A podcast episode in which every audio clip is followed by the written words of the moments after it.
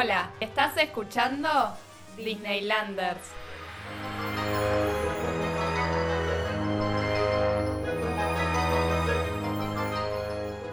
Bienvenidos, bienvenidas y bienvenidas a este primer episodio de un podcast en el que solo vamos a hablar de una cosa, Disney. Yo soy Juli. Yo soy Luli.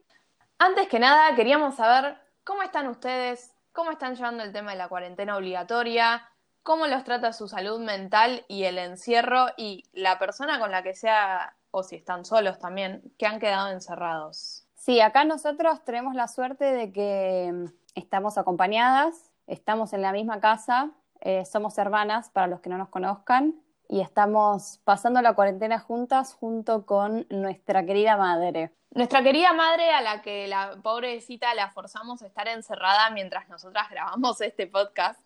Ah, sí, porque esto todo es muy casero. O sea, si ustedes vieran nuestro setup, es lo menos profesional del mundo, pero bueno, se hace lo que se puede, básicamente. Sí, chicos, sepan que lo hacemos con mucho amor y dedicación y que vamos a ir mejorando.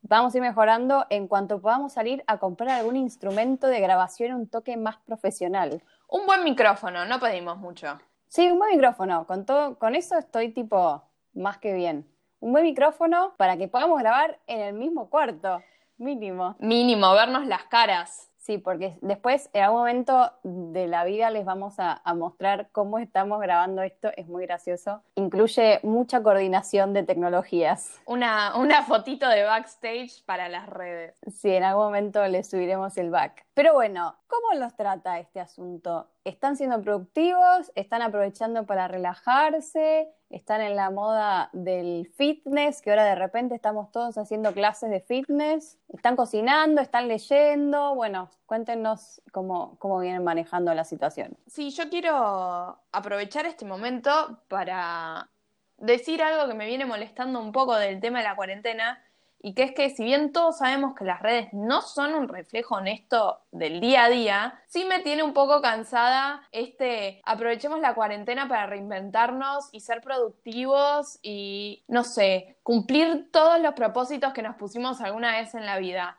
No, chicos, es una situación muy estresante. Cada uno la lleva como puede. Sí, o sea, suficiente que estoy sobreviviendo este asunto, lo estoy transitando de la mejor manera que puedo. Y si esa manera es tirarme en el sillón a ver películas de Disney las 24 horas del día, bueno, lo lamento. Es la forma que encontré. Ni hablar, ni hablar. Nosotras tenemos una rutina, pero bueno, somos tres personas en una casa y si no tenemos una rutina, la verdad que nos estaríamos agarrando de los pelos, me parece. Sí, y además estaríamos tipo sumergidas en la mugre. Además de limpiar y cocinar, meter algún ejercicio cada tanto si podemos y nos da la gana, nos dedicamos a ver películas de Disney. Básicamente esto no sería una actividad reducida a la cuarentena igual, digamos que vemos películas de Disney en nuestra vida normal todo el tiempo. Sí, la verdad es que hay gente que, que se sorprende con el nivel de conocimientos o pasión que demostramos por el tema Disney. Y yo creo que no es algo tan sorprendente, la verdad, que hay una gran comunidad que gira en torno a esta temática y que nos gustaría que crezca, ¿no? Un poco por eso también armamos este podcast, más allá del aburrimiento que trae la cuarentena. Es como una, un espacio donde volcar toda esta sabiduría, si se quiere. Sabiduría, fanatismo, obsesión,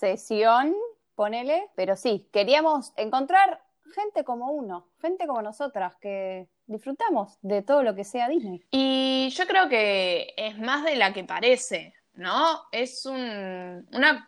Es algo que todos vimos cuando éramos chicos y todos recordamos con mucho afecto. Es poca la gente que no comparte un amor férreo, ¿está bien dicho? Sí, igual creo que hay mucha gente que quizás lo dejó en la infancia, digamos como que dio por cerrada esa etapa, pero también hay mucha gente que sigue aún yendo a ver al cine las películas, cuando se estrena algo las va a ver, quizás no es una, un, seguimiento así fanatizado como el que hacemos nosotras, pero mucha gente disfruta de todo lo que es producto Disney. Sí, nosotras no sabemos de dónde nos quedó este, este amor tan prolongado, la verdad, porque en madre nos compraba muchos las películas cuando éramos chicas, pero no es que después ella siguió con el amor y la pasión que le profesamos nosotras. Todo lo contrario. Sí, creo que es algo que disfruta, pero no es que era una pasión en su vida como lo es en la nuestra. Es más, nunca nos quiso, nosotras la llevamos a los parques, no nos llevó ella a nosotras. Eso es verdad, tuvimos que, que ponernos firmes y hubo un año en que le dijimos, mamá, queremos ir. Y ya éramos, vos tenías 24 años y yo tenía 19 en ese entonces. Éramos grandulonas, si se quiere. Sí, sí. Eh, igual estuvo bueno esperar para ir. Bueno, creo que es para un episodio aparte esto, pero a mí me gustó poder disfrutar los parques de, de adulta. Sí, la verdad es que sí, tiene. ¿Lo recordás?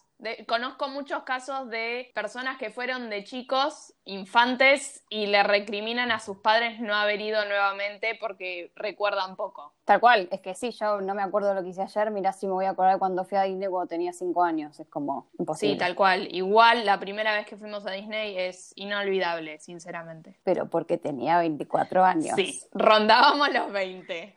Y aún así fuimos a todos los juegos y conocimos personajes con quienes nos sacamos la foto. No le pedimos el autógrafo únicamente porque todavía no habíamos comprado el librito de autógrafo- autógrafos. Sí, la verdad que fue mágico. Sí, entonces, tras toda esta introducción, vamos a el tema principal de este podcast, que es de este episodio, mejor dicho, que es las películas de Disney que nos han sacado del cuarempozo. Cabe aclarar que vamos a hacer un ranking con las películas que podamos encontrar en Netflix, porque no sé si sabrán, calculo que sí, pero si no saben es un buen momento para enterarse. Disney estuvo sacando sus películas de Netflix porque saca su nueva plataforma Disney Plus, que básicamente es un Netflix pero con todo contenido de Disney y todas sus compañías allegadas. Así que no tenemos una gran variedad de películas para ver en Netflix en este momento, pero hay algunas que están bastante buenas. Cada una hizo su propio ranking, elegimos cada una cinco películas que vamos a ordenar de menor a mayor importancia o gusto para darles, no sé, ideas para que vayan viendo ustedes cuando ya no saben más qué hacer.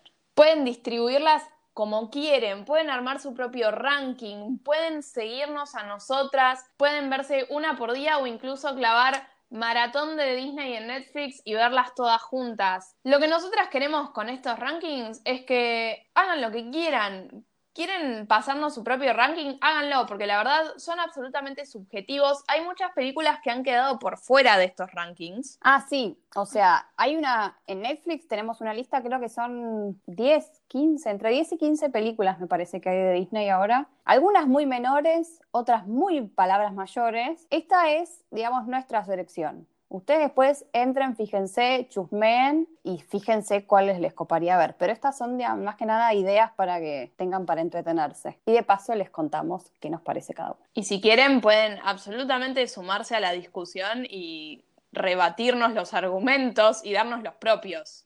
Ah, sí, total. O sea, nada me haría más feliz de que nos manden un mensaje por alguna plataforma diciéndonos la pelotudez que acabas de decir, por favor, esto es nada que ver.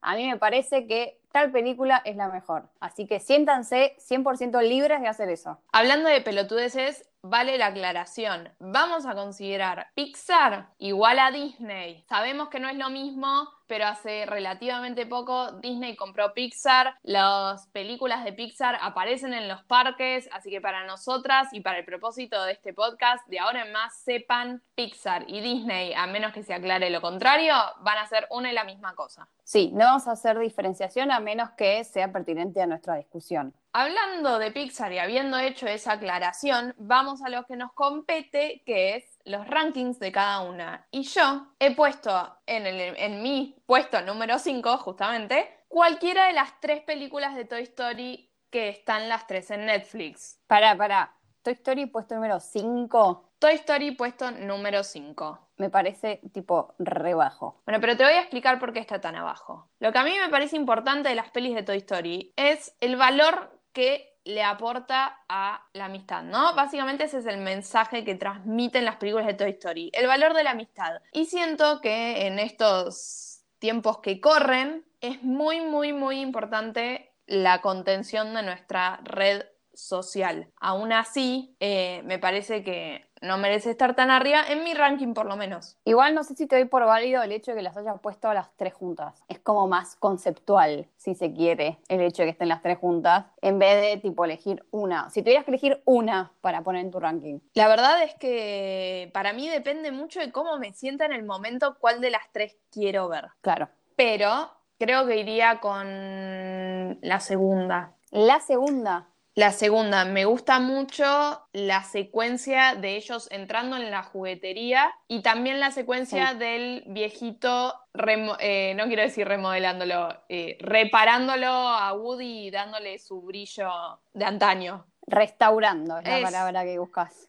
La palabra que buscaba era restaurando, exactamente. Eh, sí, es una, es una de las grandes, grandes escenas para mí de la historia de Pixar, esa. Es muy satisfactoria como escena, la ves y te da placer. Sí, es una satisfacción de decir, ah, qué bien, qué ganas de poder hacer esto. 100%. ¿Cuál tenés vos en tu puesto número 5, ya que criticaste el mío? Mi puesto número 5 es como, lo puse en el, en el último, entre comillas, lo puse en el puesto número 5 porque es una película que empieza con un golpe en las pelotas, o sea que si no lloraste en los primeros 15 minutos de estas películas es porque no tenés sentimientos y no tenés corazón, básicamente. Si ya la vieron, calculo que saben que hablo de la película Up, que empieza con, una, con un montaje hermoso, pero doloroso. Solo por eso creo que la puse en el puesto número 5, porque nada, es como muy, muy, muy, muy bajón al principio y después remonta. Voy a dar una opinión muy poco popular y es que no me gusta la película Up. No puedo creer que no te guste Up.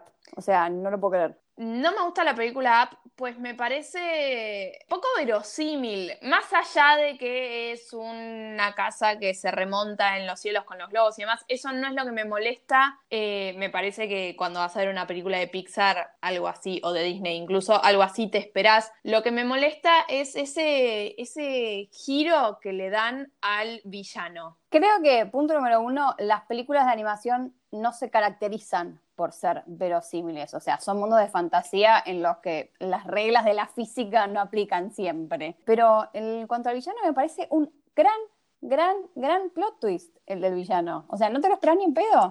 La verdad, no me parece, o sea, estamos de acuerdo en que las películas de animación son inverosímiles, pero ese giro a mí me sacó de la película porque sentí que no, no cuajaba. Y eso es lo que me pareció inverosímil. Como que no me saques de la narrativa, manteneme ahí. No sé, a mí me pareció fantástico. O sea, fue una de las pocas películas que yo dije, ¡Ah! ni en pedo me esperaba este villano. ¿Sabés con cuál película me pasó eso a mí? ¿Cuál? Y es mi puesto número 4 en este ranking, da la coincidencia. Ralph el del moledor. Ralph tiene un giro que me pareció que cerraba por todos lados y no me, no me lo esperaba y me pareció que iba muy bien con, con la historia. Yo sí me esperaba el de Ralph. Como que en algún momento no me sorprendió. En algún momento lo vi venir, no sé por qué, o sea, ya se la vi por primera vez hace un montón, pero no me pareció tipo la puta, qué sorpresa. A mí sí, no, no, fue algo que, no, me, fascinó, la verdad me pareció que estuvo muy bien construida esa historia a diferencia de lo que pasa con App. Bueno, difiero. Difiero a tal nivel que no entró Ralph en mi ranking, directamente. Así, de una, te lo digo. No entró. Y puesto número 4 es una película muy dejada de lado. Dejada de lado en toda la historia de Disney. No sé por qué, pues es un peliculón. Y es Atlantis. Coincido en que es una gran película de Disney que recibe muy poco afecto por parte de la gente. No sé por qué. La gente como que se olvida de que existió Atlantis. Y está buenísima. O sea, es como que tiene una buena historia. Tiene buenos personajes. Es graciosa. Es conmovedora es como que se trata sobre una civilización perdida en la historia del mundo. O sea, está buenísima. No sé por qué es algo que, que, la gente deja de lado. No sé si es que no la vio mucha gente, no sé si es que no fue tan popular, no le hicieron tanto marketing, la verdad no, no me lo explico. Estoy muy de acuerdo, pero sí me parece que no es un, no sé por qué fue tan olvidada, pero vos lo hablas con la gente, se la, como que les traes a colación Atlantis justamente, o la mencionás, o, y la gente la recuerda y dice, uh, sí, qué buena película. Hay un consenso de que es una buena película, pero nadie nunca dirá, sí, Atlantis es mi película favorita de Disney. Yo creo que este es un buen punto para hacer tipo encuesta en las redes. Y cuando salga el, capítulo podríamos hacerlo tipo, ¿viste Atlantis? Atlantis? Sí, no. O sea, a ver cuánta gente realmente la vio, la conoce, la tiene, digamos, en su, en su memoria, en su recuerdo, y si les gustó. Sí, sí, se acuerdan, porque yo hasta me acuerdo de tener los juguetes de McDonald's que te venían en la cajita feliz y yo tenía el submarino y me acuerdo de jugar en el baño cuando me bañaba con el submarino de Atlantis. Sí, yo tanto no me acuerdo, pero en, mi recuerdo es, un, es como una de las películas que más, más me gustó. Me encanta la animación además, el diseño de personaje me parece hermoso y no sé, es como que quedó relegada te tiro un retruco y te digo que Atlantis está en mi tercer puesto de ranking. Ah, está altito. Está alta, está alta porque la verdad comparto tu opinión de que es una gran película y de que fue muy dejada de lado y creo que hay que aprovechar que todavía está en Netflix antes de que la quiten para volver a verla las veces que sean necesarias. O sea, 1500 veces. Si no la vieron nunca, les recomiendo que vayan ya mismo a verla. O sea, en este momento, pongan pausa en el podcast y la van a ver y después vuelven. Algo que noté hace muy poco de Atlantis, porque la vi, creo que la vi la, la primera semana de cuarentena o, o, la semana justo de esa del viernes que anunciaron la cuarentena obligatoria, o sea, hace relativamente poco, es que tiene un muy buen soundtrack también, que acompaña muy bien la película y creo que si lo escuchás te remite a la película aunque vos no lo sepas. Sí, lo que no tiene, me parece que sí tiene la mayoría de las otras, es así como una canción o que cante el protagonista o que esté en algún momento, digamos, de importancia, no sé, onda, Hércules, Go to Distance o algo así, como que no tiene una canción que vos digas, ah, esto es el tema de Atlantis. No, pero porque tampoco iría con la estética de la película. No, no, lógico, pero qué sé yo, quizás a eso se debe un poco también que no, la recuerdes porque si alguno de ustedes es como nosotras que escuchamos soundtracks de Disney básicamente todo el día, no aparece en ninguna playlist de soundtracks de Disney porque no tiene un tema que sea así tipo icónico de la película. Te voy a conceder ese, ese argumento, tenés mucha razón. Te agradezco un montón. Bien, entonces, pasemos a tu puesto número 3. Mi puesto número 3 ya lo mencionamos y es claramente Toy Story 1. Toy Story 1 que sigue siendo para mí la mejor de todas. Sí, sí, sí, sí, es... ¿Por qué, ¿Por qué, tan alto en el ranking igual? No, no me llama tanto a ver la Toy Story. Quizás porque me tienen cansada con lo que explotan esa franquicia, me tienen un poco cansada, voy a admitir. Y además es una película que fue como muy popular, entonces es probable que la hayas visto un montón de veces a nivel que vos decís, bueno, ya no la quiero ver más porque ya la vi mucho. Pero cuando vos la volvés a ver, eh, yo creo que uno se olvida de lo que fue esta película cuando salió. Yo no sé si ustedes se acuerdan, pero esta película es de los 90, principios de los 90 o mediados de los 90. Y ahora, viéndolo desde el 2020, o sea, 15 años después por lo menos, más, mucho más. ¿Qué estoy diciendo? Estoy diciendo, pero tú es, o sea, más de 20 años, la puta madre. Bueno, más de 20 años más tarde, vos te sentás a verlo y decís, sí, qué animación pedorra. Pero en ese momento no teníamos nada igual. O sea, esto es como que dio inicio a un montón de, de, películas que vinieron después, un montón de técnicas, y en ese momento no había nada parecido. O sea, fue como súper, súper, súper, súper innovador. O sea, piensa en lo siguiente. Toy Story, si mal no recuerdo, es del 95. Después a chequear esto. Y para que se una idea, más o menos, El Rey León salió un año antes. La diferencia en, en animación, en estilos. Es verdad, la verdad, Toy Story fue, no sé si la gente sabe esto, que fue la primera película del estudio Pixar. O sea, fue la primera película y sacaron esto, o sea, una locura lo que hizo Pixar. Fue la primera película y nunca la había puesto en perspectiva con alguna otra película de animación de la época como puede ser El Rey León. Y creo que ese es un dato muy interesante para comparar y decir, wow, sí, es verdad, actualmente quedó muy desactualizada, pero quedó desactualizada justamente gracias a, ella misma, porque sin Toy Story no, no habría precedentes. Sí, porque dio inicio, digamos, a todo un, estilo y toda una técnica de animación que antes, ahora es muy usual, pero en ese momento era desconocida, o sea, no, nunca se había hecho nada igual. Entonces, a mí me parece que es una película que no solo por la innovación, sino por, digamos, los personajes, el diálogo, la música, me parece que es ultra sólida. Está como vos decías antes, tiene una enseñanza muy fuerte debajo y además está buenísima. Además es algo que me gustaría resaltar también que la particularidad de Pixar del estudio en sí, más allá de algunas excepciones como puede ser valiente, es tomar mundos que uno no, a los que quizás no les presta mucha atención y a darle su propia versión. Por ejemplo, Toy Story, ¿no? Juguetes que vuelven a la vida, mientras que Disney estaba haciendo cuentos de hadas con seres humanos, Pixar vino a traer como otro tipo de historias muy originales. Sí, tal cual. Es muy creativo, digamos, porque quizás es algo que un niño se imaginaría que los juguetes cobren vida, pero ellos toman ello y como que desarrollan todo un universo y todo, todo un mundo súper interesante y súper creativo con una premisa muy sencilla. Sí, de hecho lo han hecho con Toy Story, Bichos, Cars, iniciando, ¿no? Ya con, con el mismo logo que es la lamparita que va saltando sobre la I de Pixar.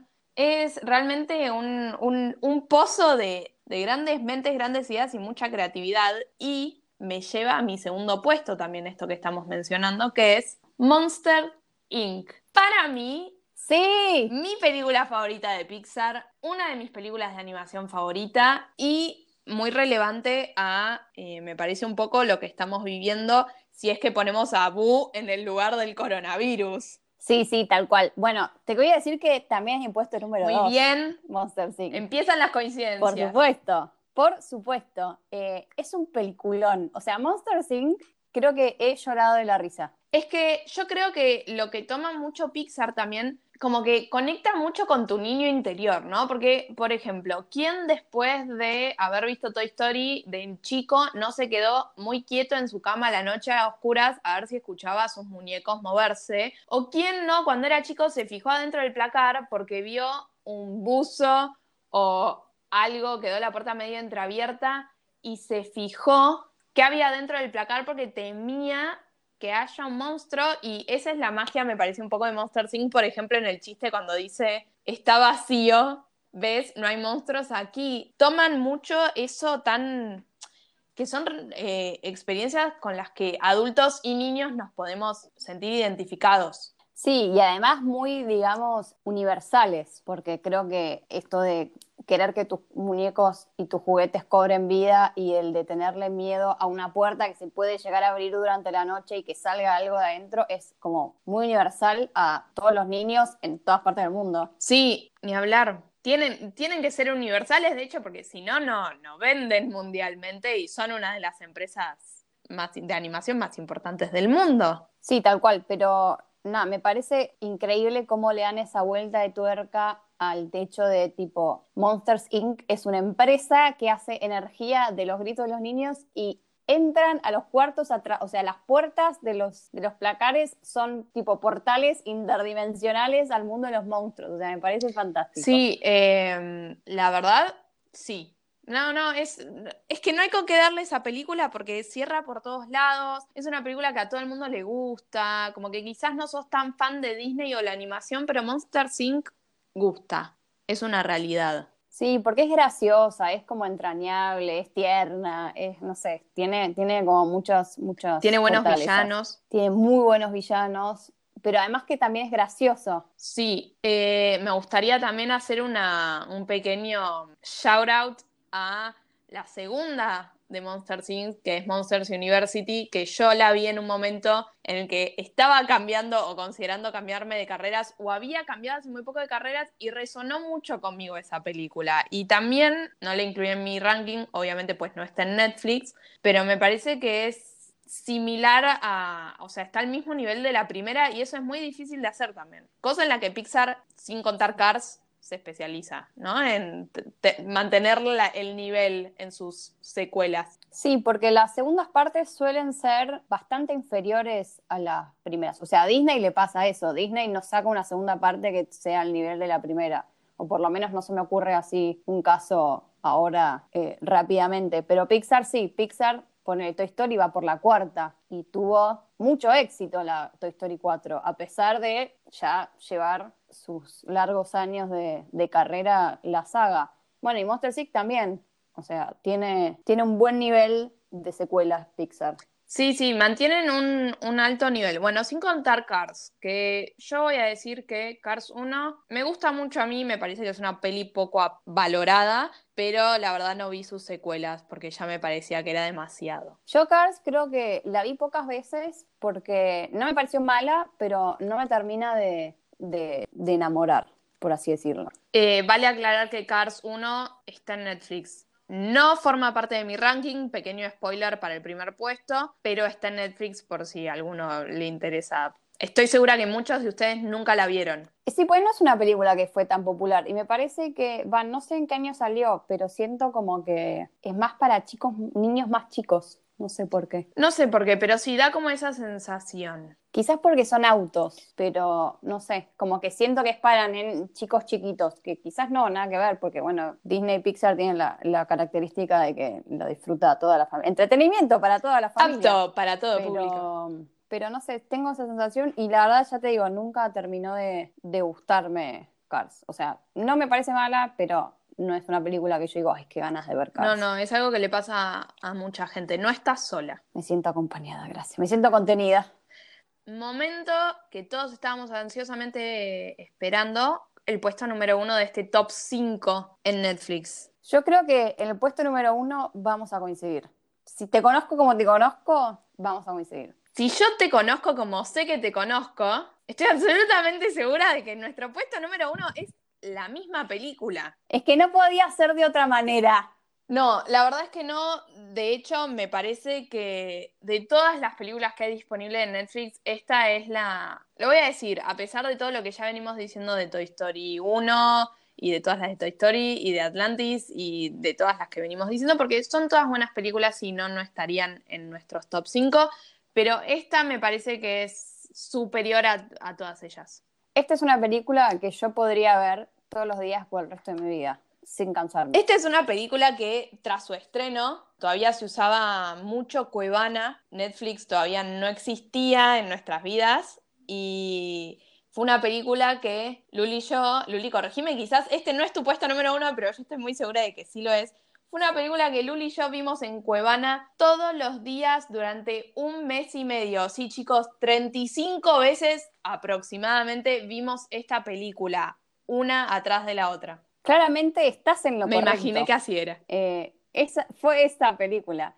Y voy a terminar con el suspenso para nuestros oyentes que no nos conocen tan bien como nos conocemos la una a la otra. Y nuestro puesto indiscutido número uno es Enredados. Sí, señor, es Enredados y me parece obvio porque es. Para los que nunca la vieron. No sé qué están haciendo si nunca la vieron. Así les digo de vuelta, pongan pausa en este podcast y vayan a verla ya mismo, pero ya, o sea, los voy a esperar acá sentada hasta que lo vean. Dudo mucho que no la hayan visto porque la verdad es una película que acá particularmente en la Argentina pegó mucho, a mi entender. Eh, sí, yo además recuerdo, ya no me acuerdo en qué año se estrenó, pero yo recuerdo que hubo mucha expectativa, o sea, yo estaba esperando que salieran enredados, pero que ya no sabía qué hacer con mi vida. Fue como, no sé, ya te digo, generó mucha expectativa y creo que todo el mundo estaba esperando que finalmente se estrenara para ir a verla. Sí, de hecho, yo tenía miedo cuando la fui a ver al cine porque iba con las expectativas muy altas y temía ser decepcionada y la verdad es que superó mis expectativas, lloré en el cine. Es más, si mal no recuerdo, la fuimos a ver por primera vez en español, porque acá en, Argentina, eh, no sé si será igual en otros países, por lo general las películas infantiles en los cines las dan directamente dobladas al español y de casualidad encontrás una función bien a la noche que esté subtitulada. Pero esta película en particular, si mal no recuerdo, la fuimos a ver la primera vez en español. Fuimos a verla en español, de hecho, ¿te acordás que se cortaba la, la película y nos terminaron regalando entradas gratis a Hoyts? Tenés razón, me había olvidado de esto. Y aún así, con todos estos, digamos... Percances. Eh, trabas en el camino, sí, en estos percances nos encantó. Yo me acuerdo que salí fascinada. Sí, es graciosa, es linda, tiene buena música, las canciones incluso son graciosas, tiene personajes muy entrañables. Es un cuento clásico reversionado y es bella, la verdad. Dudo que no la hayan visto, pero si nunca la vieron, vayan a verla. Es muy pertinente a la situación que estamos viviendo como país actualmente porque ella pasa 18 años encerrada en una torre es más, vi un meme hace poco que decía una cosa así como, Rapunzel se pasó 18 años encerrada en una torre y ustedes no pueden pasar dos semanas sin quejarse y querer matarse más o menos. Y así era. Sí, tal cual. Eh, bueno, por si no se habían dado cuenta, Enredados es una reversión de Rapunzel, eh, pero sí, tiene unos grandes, grandes personajes, la música es espectacular y si bien después, eh, a medida que vayamos avanzando con este podcast, se irán enterando de que a mí, la verdad, esta nueva animación 3D no es mi preferida, yo prefiero 2D a full, siempre con la animación tradicional, pero Enredados, que fue la primera de Disney que sale con este nuevo tipo de animación 3D, nada, me parece que está hermosa, hecha espectacular. Y tiene una de las mejores secuencias de créditos, viste que los créditos siempre tienen alguna animación, qué sé yo. Una de las mejores secuencias de créditos que yo vi en mi vida. Además, hay una canción que es más o menos la canción de presentación, si no me equivoco, es la primera de la película, donde ella va relatando lo que hace eh, en su día a día encerrada en la torre y estoy segura que si la ven se les van a caer algunas ideas de lo que pueden hacer ustedes durante la cuarentena.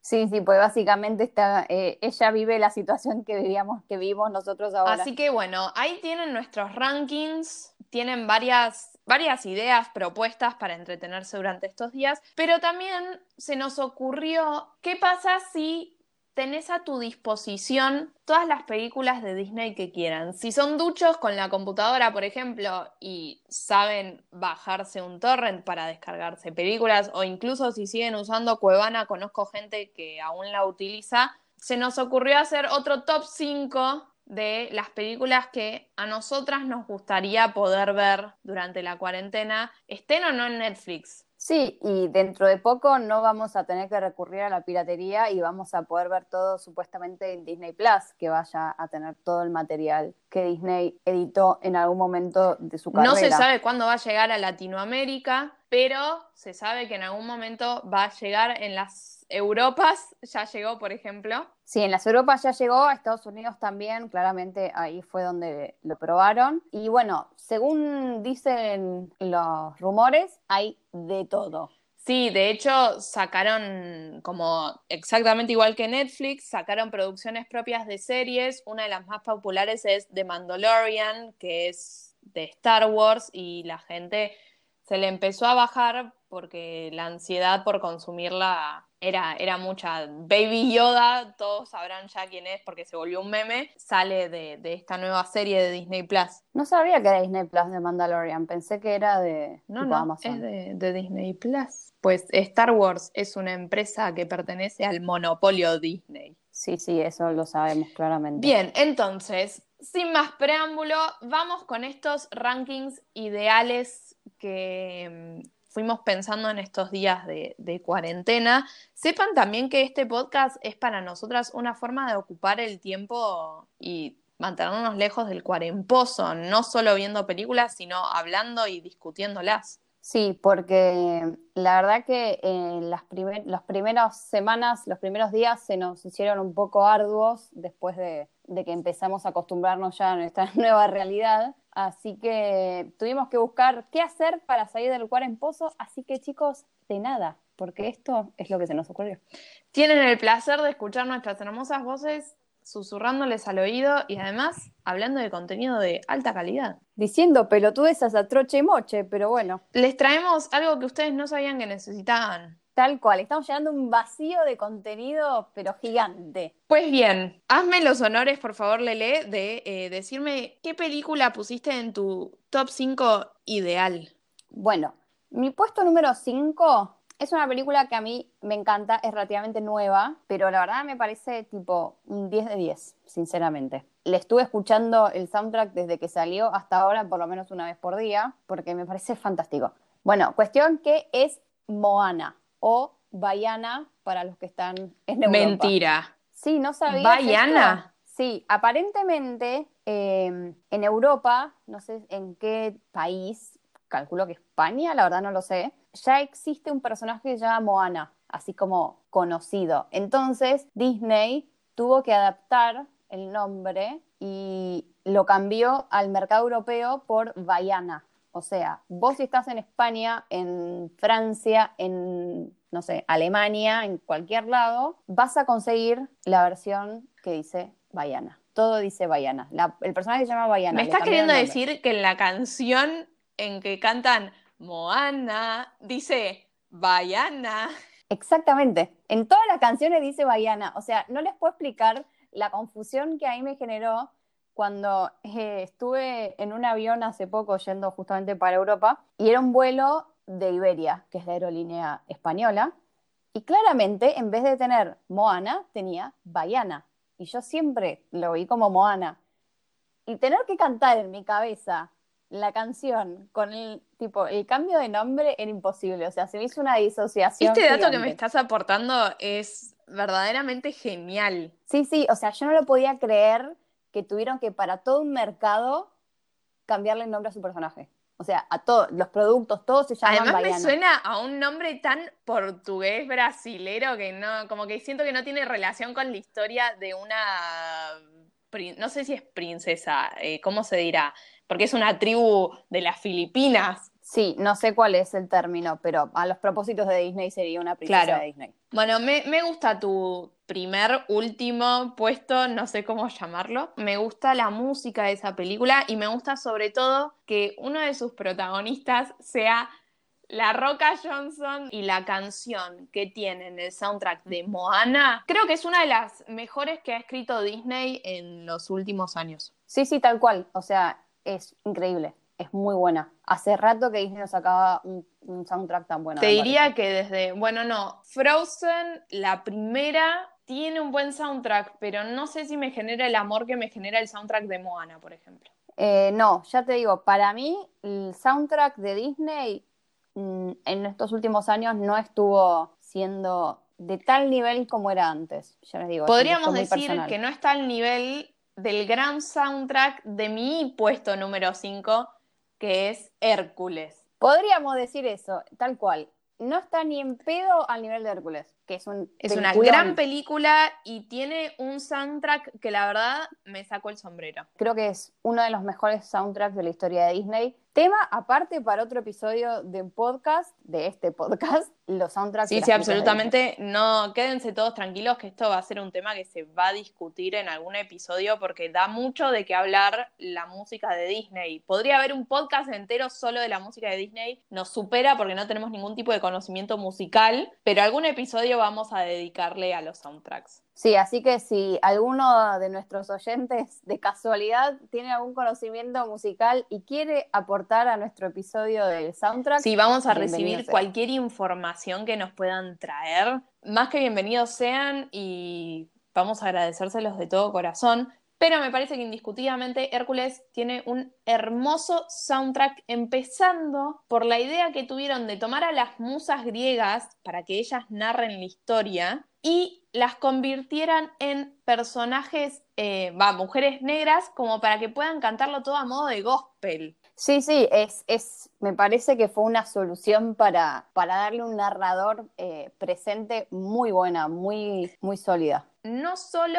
fue una buena forma de encontrarle la vuelta al narrador, porque yo ahora que estoy reviendo mucho más que antes con el tema de la cuarentena películas de Disney, quizás antes no lo hacía todos los días y ahora sí, hay una constante que es que Disney tiene un narrador en sus películas. Sí, sí, siempre hay alguien que eh, Capaz aparece bien al principio y después se va desdibujando, pero siempre va a haber un narrador. Y en Hércules son las musas que además ellas mismas son chistosas, son graciosas. Como personaje, las musas en sí son un gran personaje. Si bien cada una tiene sus personalidades distintas, qué sé yo, no se desarrolla mucho cada una de ellas como personaje, pero en su totalidad, como narrador, es mucho más interesante que otros ejemplos en otras Incluso películas de Disney. cantando, las ves interactuar entre ellas y con muy poco ya te dan una idea de la personalidad y el vínculo entre ellas y eso está muy bien también, cómo Disney maneja con tanta simplicidad y en poco tiempo te transmite historias, relaciones, vínculos, sentimientos, lo que sea. Sí, y además, digamos, tienen como un aspecto de comedia muy importante en la película, justamente las musas, como que le dan una descompresión cómica. Sí, Hércules tiene muchos elementos cómicos, porque también están Ay, ¿cómo se llaman? Pena y agonía, ¿es? Pena y pánico. Pánico. Phil, que es el entrenador, está em, el caballo, Pegaso. Ahí va. Bueno. Sí, no es un caballo. Caballo alado, que se llama Pegaso. Exacto. Sí, o sea, tienen, o sea, es una historia bastante trágica, si la pensás, porque tiene todos los elementos de una tragedia, más allá del final feliz que le da Disney, por supuesto, pero descomprime bastante bien, hay un balance bastante copado entre la, historia que a vos te termina pareciendo que no es tan terrible porque, bueno, tienen todos estos elementos de comedia. Sí, y además la elegí también porque me parece una, una historia inspiradora o que te transmite como esperanza. Yo de hecho muchas veces me pongo a, la distancia. ¿Cómo es que se llama en español esa canción? Ya te digo cómo se llama. Eh, continúa, ya. La canción que en inglés se llama I Can Go the Distance o Go the Distance es muy inspiradora y yo la he escuchado más de una vez en, no sé, preparando un examen o un final o frente a situaciones de la vida que siento que no voy a poder sobrellevar. Me pongo esa canción. La canción se llama No importa la distancia y la canta Ricky Martin. Esa fue una época la de películas de Disney de grandes artistas reversionando las versiones en español, por ejemplo, Cristian Castro, que les voy a dejar con la intriga de en qué película está que va a aparecer dentro de muy poco. Qué canción espectacular. Bueno, para, pasemos ahora avancemos. Avancemos porque si no se nos va a hacer eterno este asunto. Te cuento cuál es mi puesto número 4. Mi puesto número 4 de este ranking es una película que si ustedes pensaron que Atlantis era medio oscura, esta película no creo que no la conoce nadie o nadie se acuerda que existe, pero a mí me parece espectacular. Y la película es Policías y ratones. Mira, es una gran película, pero me parece que la gente ni siquiera sabe que es de Disney. Te diría que la gente la ve o, ve una escena o algo y dicen, ah, sí, ¿te acordás de esta película? Pero no deben saber que es de Disney siquiera. Es como muy, muy, muy, muy, muy, muy, muy olvidada. Sí la llegaron a ver tal cual, quizás ni siquiera saben que es de Disney. Pero es un, o sea, a mí me parece impecable esta película. No tiene un gran soundtrack, o sea, tiene un gran soundtrack, pero no es como estas películas que no tienen una canción que las caracterice, pero no sé, me parece como que es una buena reversión de Sherlock Holmes. Tiene todos los elementos, es policial, es comedia, es tragedia, tiene un villano que es increíble y tiene uno de los grandes, grandes, grandes crímenes de la historia del cine de animación. Sí, la verdad podríamos decir que es una película muy sólida. Exactamente, usemos la palabra sólida de vuelta porque lo es. Me gusta, me gusta tu cuarto puesto. Yo no me fui a películas tan, tan alejadas. Bueno, voy a dejar que el público decida eso. Pero mi cuarto puesto es una película reciente dentro de todo. Y como vos en su momento dijiste que Up es una patada en los huevos por los primeros 15 minutos, bueno, esta película es una patada en los huevos de principio a fin. Temo pero está en mi puesto número 4 porque es una película que lidia un poco con el tema de la enfermedad o trastornos mentales y cómo, cómo bueno, sí, eso, es eso, es cómo lidiamos con la salud mental. Y, la película es Big Hero 6 o Pequeños Grandes Héroes, puede ser que haya sido en español. Creo que Grandes, o grandes héroes. Creo que grandes héroes. Pensé que ibas a decir eh, intensamente. Voy a dar una opinión poco popular. Intensamente no me parece una buena película, no me gustó, no me hizo llorar y la gente que me conoce sabe que yo lloro con cualquier cosa. A mí te voy a decir que tampoco me encantó. una larga lista de argumentos que no voy a dar en este momento porque el podcast se iría, el episodio sería de una hora o lo que dure a hora y media. Pero me parece que Big Hero 6 es más relatable Sí, habla, para mí, eh, ya te digo, no la vi 500 veces, la vi un par de veces nomás, porque es realmente una patada en los huevos, pero creo que habla mucho sobre el duelo. ¿Cómo procesar la, la angustia o la depresión que eso puede traer? Y estamos en momentos en que es difícil salir para adelante, quizás, cuando la vida está parada interrumpida. Me parece que en estos momentos todos nos encantaría tener un Baymax que nos abrace, nos contenga, esté al tanto de nuestra salud, nos pregunte todos los días cómo estamos y que cuando entramos y salimos por la puerta, pues tuvimos que ir a hacer algún recaudo, recaudo no, perdón, un encargo, como ir al supermercado, nos desinfecte de, cabeza, de pies a cabeza.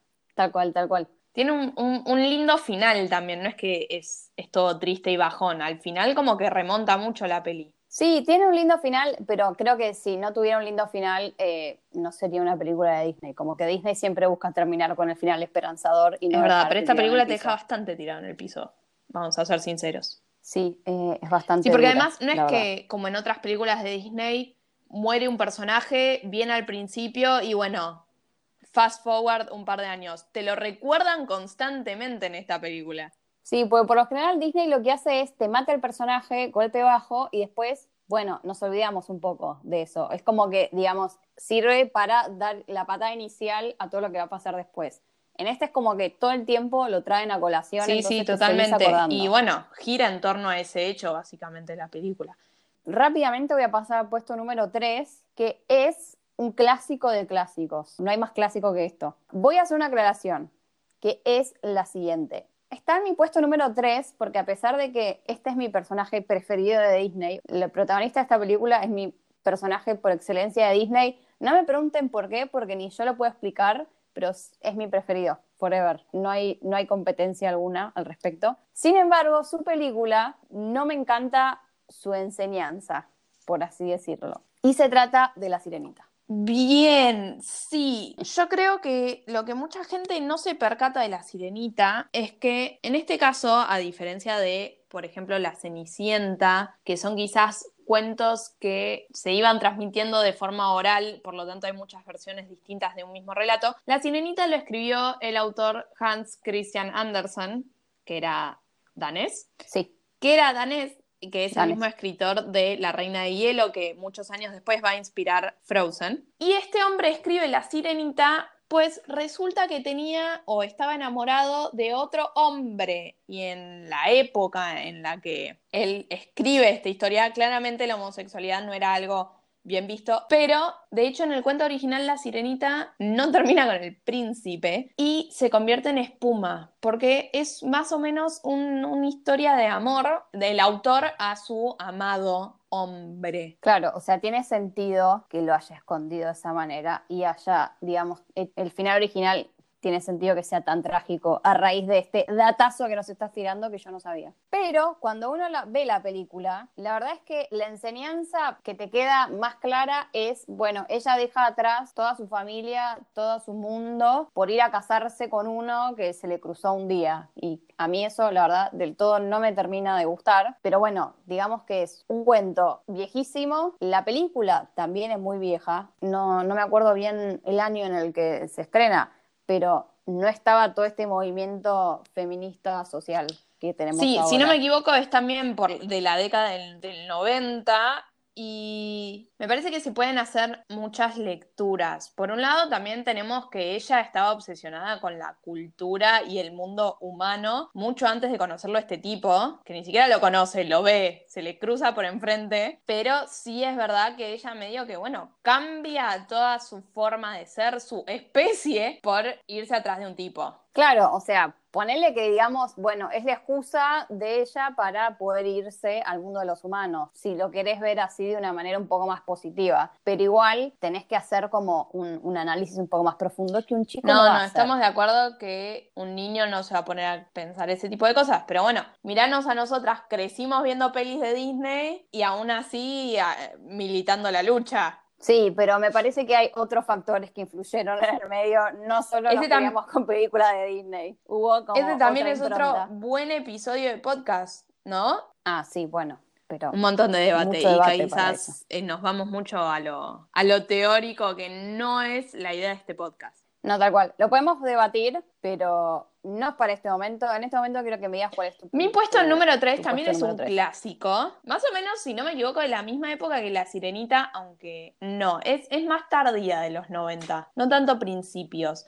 Pero esta es una película clásica, muy clásica, a todos nos gusta. De hecho, em, yo cuando era muy chica no me gustaba mucho y la supe apreciar de más grande. Sí me gusta la enseñanza que deja, Es una película que cierra por todos lados ideológicamente, teniendo en cuenta los, los cambios de pensamiento favorables que están presentes hoy en día, y es Mulan, o como le dice nuestra madre, Mulan. Yo no puedo creer. No me gustaba, Mulan, no sé por qué. No era, no, no sé, la verdad, yo tampoco lo puedo creer. No sé, no sé qué decirte porque me parece ilógico, es una gran película. Sí, la verdad no puedo creer que no te gustara Mulan en algún momento. Me atrevo a decir que ahora es una de mis predilectas. Sí, las mías es posta una de mis predilectas. Mm, Evidentemente es una de mis predilectas porque está en este top 5 y en el puesto número 3. Sí, bastante, bastante arriba. Y voy a retomar un dato que tiramos muy al azar hace no sé cuántos minutos en este episodio, que es el dato de que Cristian Castro hace la voz de Shang en Mulan, es decir, el cuasi novio de ella y entrenador militar de ella, y tiene una de las canciones más inspiradoras de toda Disney, de toda la historia de Disney, que es Hombres Ser. Te pones esa canción y pa, para arriba, sin escalas. Sí, sale la productividad. Que a todo esto igual no ni en pedo identificaría a Cristian Castro eh, con el yo no sé este. cómo me di cuenta, pero en un momento tira una nota o algo muy Cristian Castro y dije, es él, y lo busqué y era. Bueno, la voy a escuchar de vuelta. Mm, o sea, la escuché mil veces, la escucho todos los días, pero como que no, no sé. O sea, sé que es él. Me parece que no la escuchás con la suficiente atención. No lo veo. Bueno, yo voy a continuar con la racha clasicona para mi puesto número dos. Mi puesto número dos, si estamos hablando eh, de soundtracks, para mí tiene el soundtrack más inteligente de todo Disney en cuanto a sus letras. Me parece que tiene las mejores letras de todos los soundtracks de Disney. Como se están dando cuenta, a mí me guía mucho el soundtrack las películas. Aladdin para mí es la mejor, el mejor ejemplo de lo que era Disney musicalmente en su máximo esplendor. El que sepa de música podrá refutarlo, pero es uno de los, de los soundtracks que yo más, más, más, más disfruto, más allá de que la película en general y en su totalidad es muy bueno. No, a mí lo que me resulta muy interesante Aladdin sí tiene un muy buen soundtrack, pero me gusta mucho el tratamiento que le dan a esa cultura, ¿no? Porque es una película que pasa todo en Arabia y en son todos musulmanes. Sí, eh, es una ciudad obviamente inventada, se llama Agraba. No especifican cuál es la religión, o sea, no en ningún momento se hace una referencia directa, pero la verdad es que las pocas, o sea, las referencias que se hacen a la cultura son bastante positivas, o por lo menos no hay una crítica súper evidente. No, no, igual te digo que sí hay referencias directas, por ejemplo, no muy obvias, pero en muchas ocasiones el sultán dice cosas del estilo por Alá, en vez de decir por Dios. Claro, tenés razón. Lo que no hacen, digamos, es mostrar, qué sé yo, un rezo o lo que sea, pero tampoco lo hacen en ninguna, en, creo que en ninguna otra película, salvo el Joro de Notre Dame, pero bueno, ¿por qué? Y bastante mal parados quedan los católicos en el Joro de Notre Dame. Sí, tal cual. No, la verdad es que sí, es un buen punto lo que decís. No hay una crítica más allá de hacer algunas menciones a la violencia de, de los castigos contra los ladrones, por ejemplo, que les cortan las manos. De eh, hecho, Jazmín y Aladín se conocen porque Aladín la salva a la princesa de que le corten la mano.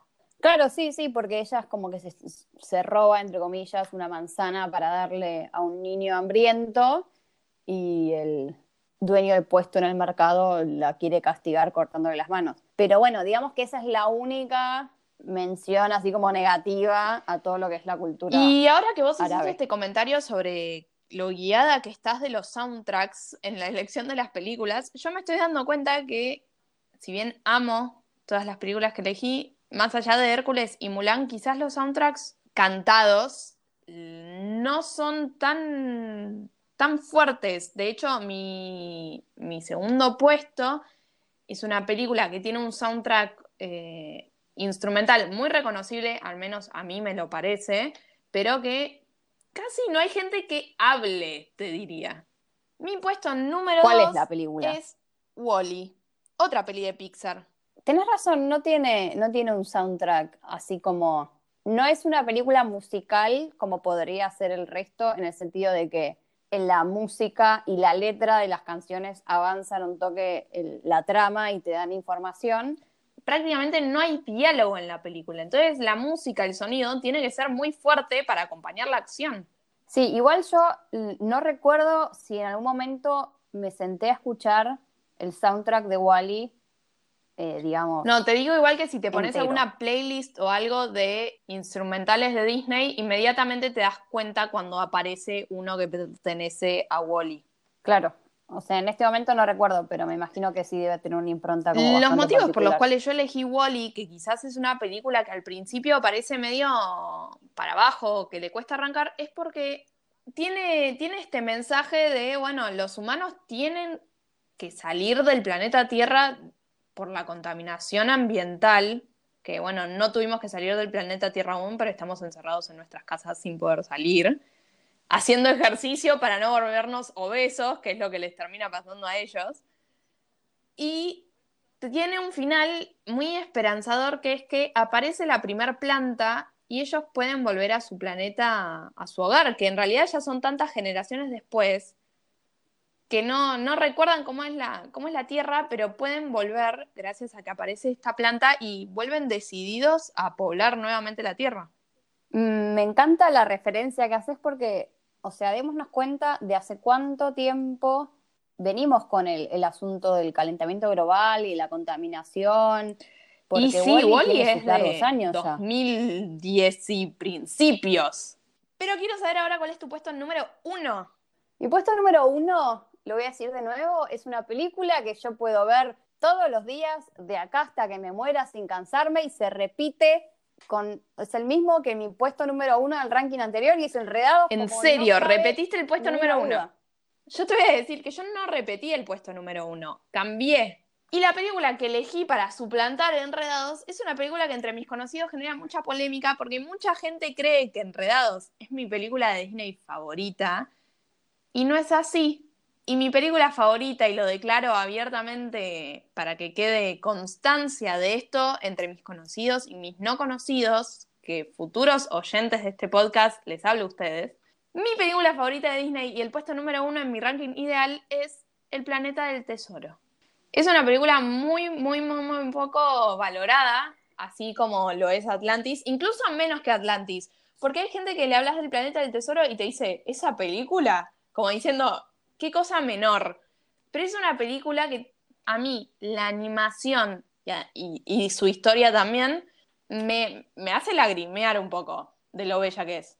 Sí, tiene, tiene momentos, la verdad, muy bellos. O sea, la animación en sí está buena. Bueno, para los que no la vieron, son como piratas del espacio, por así decirlo. Es como una remake de El planeta, el planeta, la isla del tesoro, en el espacio, básicamente. O sea, piratas del espacio. Esa es toda la estética. Pero si son conocedores de lo que es la corriente y la estética steampunk, que tampoco es muy conocida, es medio de lander, esta película está toda hecha con esa estética y es realmente una cosa bella. Sí, bueno, la verdad que sí, es una, es una gran película. Y la verdad es que no sé, por, realmente no sé por qué no fue tan, tan popular porque digamos que en cuanto a la trama... Es una historia clásica y, atrayente, pero la verdad es que no tuvo la, atención que se merece y es mi puesta número uno, un poco por eso, creo que la quiero tanto también porque es un poco un underdog y la gente no la aprecia lo suficiente. Y son piratas del espacio, cosas que me encantan. Y es una historia también de principio a fin muy esperanzadora. Sí, tal cual. Es como el camino del héroe en su, su, máximo esplendor. Bueno, creo que les dimos como un montón de películas para chequear. O sea, si no vieron ninguna de estas, es momento de que lo hagan porque por algo están en nuestros rankings. Si ya no sabían más qué hacer consigo mismos durante la cuarentena, les acabamos de tirar, quiero decir, unas, puede ser 15 películas un poquito menos. Si ven una por día, supera el periodo de cuarentena. Sí, o sea, les estamos dando varias horas de entretenimiento posibles. Bueno, así que con esto concluimos nuestro primer episodio de este hermoso podcast que esperemos eh, dure bastante, por lo menos va a durar lo que dure la cuarentena. Por el momento nuestro plan es estar subiendo un capítulo cada dos semanas. Eh, vamos a ver cómo nos va con el tema de edición y eso. Si podemos subir más, subiremos más. Si subimos menos, subiremos menos. Pero bueno, para que más o menos lo vayan sabiendo, vamos a subir los capítulos cada dos semanas, los días martes. Esperamos que haberlos inspirado, haberles recordado alguna película que hacía mucho no veían y que les gustaba, por ejemplo Atlantis, y que quieren volver a ver. Y nos estamos viendo, o mejor dicho, nos estamos escuchando dentro de muy poco. Sí, chicos, nos escuchamos en dos semanas con un nuevo debate sobre Disney. Muchas gracias por estar atentos y si llegaron hasta este momento y llegaron hasta el final, se merecen un reaplauso. Seguinos en Twitter en arroba disneylanders-bajo o mandanos un mail a disneylanderspodcast.gmail.com.